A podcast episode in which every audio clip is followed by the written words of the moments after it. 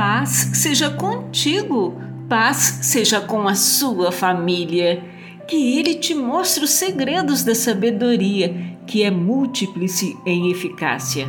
Saiba, portanto, que Deus exige de ti menos do que a tua iniquidade merece. Jó, capítulo 11, versículo 6. Quão afortunados somos nós que abraçamos a cruz pela fé.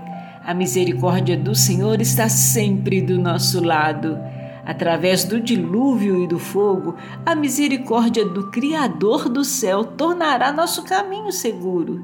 Nem a ira justa, nem a traição vil impedirá nosso caminho, pois o Senhor o garantiu contra tal oposição.